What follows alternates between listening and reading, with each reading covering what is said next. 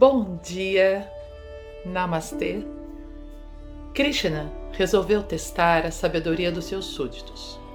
Convocou Duryodhana, um rei conhecido por sua crueldade, e pediu que encontrasse um homem bom em seu reino. Duryodhana viajou durante um ano e voltou à presença de Krishna dizendo: Busquei um homem bom e não encontrei. São todos egoístas e malvados. Krishna então chamou o rei Damaraja, considerado um homem santo. Pediu que percorresse seu reino em busca de um homem malvado. Damaraja viajou durante dois anos e voltou a Krishna dizendo: Perdoe-me, mas não encontrei ninguém mau.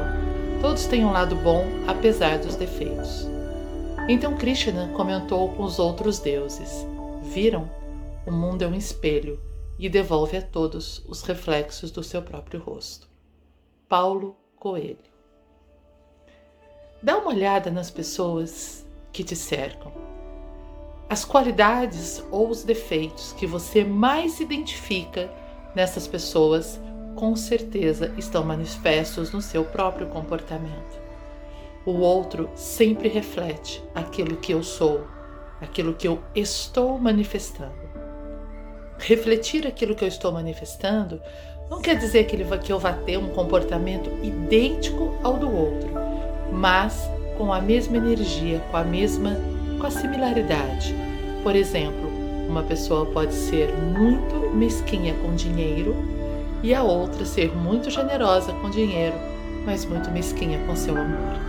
Então, se algo lhe incomoda do outro, lembre-se: será que você é Duryodhana? Que, por carregar no coração uma visão tão negativa do mundo, tantas mágoas, tantos rancores, só vê ao seu redor mágoas e rancores?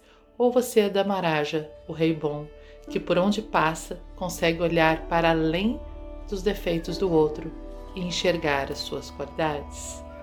Pensa sobre isso. Bom dia. Namastê.